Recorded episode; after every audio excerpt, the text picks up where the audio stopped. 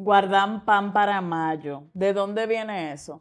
Esta es una costumbre muy antigua. El pan es un símbolo de abundancia porque quiere decir que la familia tiene alimento en tiempos de escasez. Esta costumbre viene desde tiempos inmemorables cuando en invierno ya estaba llegando en este momento de mayo la época en que se iban agotando las reservas de alimento y las familias acudían al pan que tenían guardado para resolver el tema de la alimentación. Entender este tema del pan también tiene un concepto financiero en el sentido de que en esa época cuando tenían pan al menos garantizaba de que durante ese mes no iban a tener que comprar alimentos. El pan es un alimento muy versátil y literalmente no se resuelve cualquier desayuno, comida o cena. En el concepto financiero de estos tiempos es importantísimo guardar pan para mayo, entendiendo términos de planificación y de respetar ese ahorro para que siempre esté presente.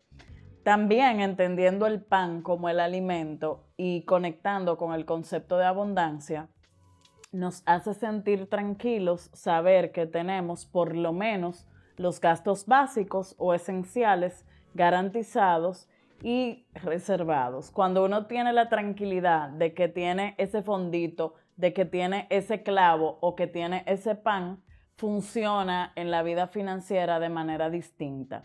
Es importantísimo que el concepto de que no gastemos todo en los tiempos buenos, de que siempre sepamos que las cosas se pueden complicar y muchas veces el principal enemigo de las personas tiene que ver con el concepto de ser demasiado optimistas. Cuando todo va bien, se nos olvida que en algún momento las cosas pueden complicarse o que pueden escasear.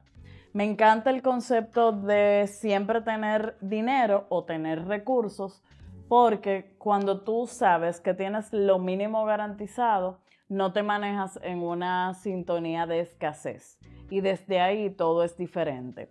Te quiero invitar a que utilices tu guía Avanza o cualquier método que tengas para controlar tus finanzas y puedas ayudarte a que ese pan para mayo no te falte.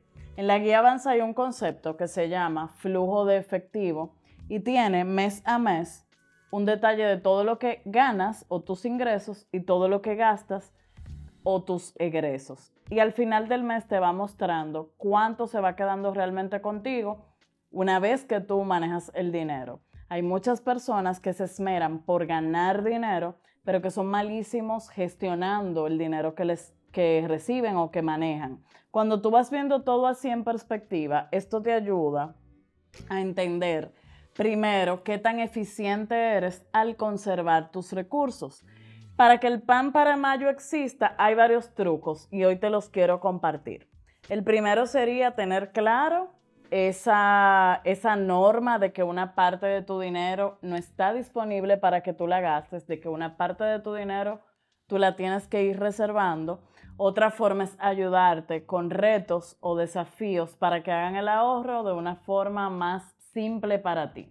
Lo primero sería eh, dedicar una cuenta donde ahorres de manera automatizada y que ese monto no pase por tus manos. Transferir en automático. Consulta con tu banco porque es muy probable que cada banco tenga una cuenta donde puedes reservar tu ahorro y automatizarlo.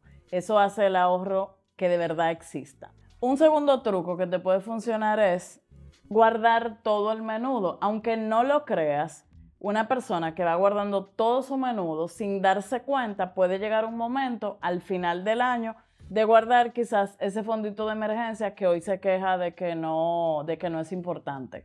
También prestar atención a los gastos hormiga, que son esos gastos tan sencillos que tú no lo vas sumando y que poco a poco pueden hundir una embarcación. Los gastos hormiga pueden ser esa loto que tú juegas, esa quinielita, ese palé, esa fruta que compras en, el, en la calle, esa empanadita, esa propina. Jamás estoy diciendo que no los tengas, sino que tengas claro cuánto dinero dedicas a eso y que incluso reserves un tope. Por ejemplo, durante esta semana no voy a gastar más de X monto Y ese monto es el que tú vas a, a gastar así de manera sin control.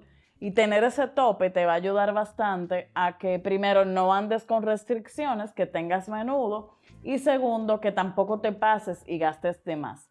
Porque siempre digo, un ejemplo de alguien que gasta 300 pesos al día, y, ese es un número que cualquiera lo puede gastar, al final del año son más de 100 mil pesos. Tenlo presente.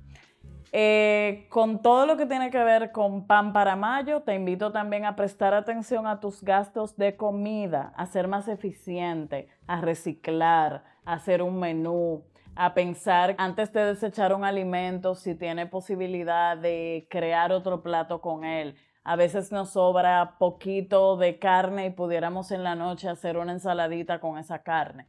Estar atentos a nuestra gestión y administración de todos los recursos va a ser vital para que también ese pan para mayo exista. Para los niños también es importante incluirlos desde muy jovencitos en que es importantísimo pensar en el mañana, pensar en el futuro. Y desde hoy tú puedes ir creando una meta para que en mayo del año 2024 tú tengas un ahorro que te haga, que sea representativo y que te haga sentir a gusto. Si una frase me identifica es justamente esa, guardar pan para mayo, porque nos da tranquilidad, nos da alegría y sobre todo es contagiosa y nos permite vivir en abundancia.